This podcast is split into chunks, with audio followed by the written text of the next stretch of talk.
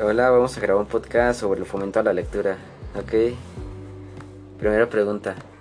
¿Cuántos libros tienes? Tengo un total de 26 libros. Eh, ¿Cuántos has leído? He leído 6 libros. ¿Cuál es el que más te ha gustado? El libro de Juan Pablo Jaramillo, el de La Edad de la Verdad. ¿Por qué? Eh, porque habla sobre su vida, sobre sus relaciones que ha tenido, cómo las ha llevado, eh, cómo fue para él o cómo las personas lo aceptaron eh, por ser homosexual, cómo lo trató la sociedad, su familia, sus amigos y todo eso. ¿Qué fue lo que más te llamó la atención de ese libro? Mm, Pues más que nada me identifiqué por, en la parte de pues de lo de la relación tóxica y así me, me gustó mucho, me llamó mucho la atención y eh, la leí muchísimas veces, la verdad. ¿Para ti qué te transmitió ese libro?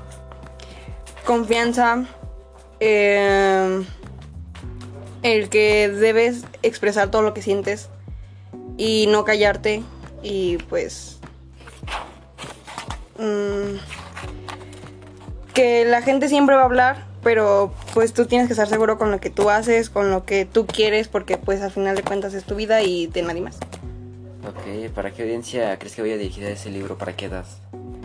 Pues es un libro muy profundo y se necesita como que entender bien, bien. Entonces yo diría que de mayores de 15 años. Ok. ¿Para qué crees que te pueda servir a la larga la lectura? Pues la lectura aumenta la comprensión, la atención, la observación, la concentración, la reflexión, el pensamiento crítico y memoria de las personas.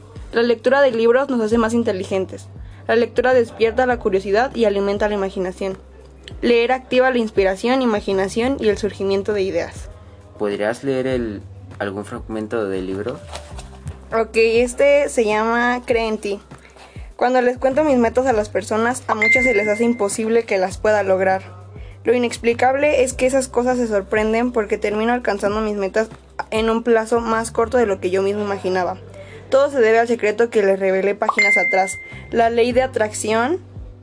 Yo soy un creyente de la ley de atracción y por eso estoy seguro de que todo lo que anhelo se me va a cumplir. En un futuro quiero hacer proyectos más grandes, de dimensiones mundiales, quiero conocer más a mis fans, quiero compartir con ellos, quiero saber qué les gusta. Quiero empezar a cumplir varios sueños familiares, quiero lograr proyectos con Juana y con Caro, quiero conocer a muchos de mis ídolos y quiero seguir viajando. Creo que si todo eso se hace con dedicación y esfuerzo y pensando siempre, siempre positivo, se puede lograr. Y bueno, con esta reflexión nos despedimos. Y recuerden, dedíquenle más tiempo a la lectura.